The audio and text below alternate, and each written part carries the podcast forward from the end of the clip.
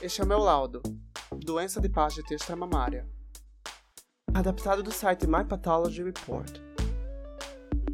Antes de começar, dois fatos importantes. A doença de Paget extramamária é um tipo de câncer da vulva ou câncer vulvar e é uma forma rara de câncer que surge a partir das células da pele da vulva. A vulva é a parte mais externa da vagina. Ela forma a entrada da vagina, que inclui o monte pubis, os lábios maiores, os lábios menores e o clitóris. A vulva é basicamente composta de pele e a parte mais externa da pele é chamada de epiderme. A epiderme é formada por várias camadas de células escamosas, como se fossem escamas mesmo, só que bem pequenas. Embaixo da camada da epiderme existe a derme, que tem pequenos vasos sanguíneos e um tecido que conecta tudo e mantém tudo em seu devido lugar, o tecido conjuntivo. Outro nome para a derme é estroma. A doença de Paget extramamária, ou seja, que não está nas mamas, é um tipo de câncer, no caso um adenocarcinoma, que se desenvolve na epiderme da vulva. Essa doença raramente se espalha para outras partes do corpo, mas pode voltar a crescer no mesmo local após a cirurgia.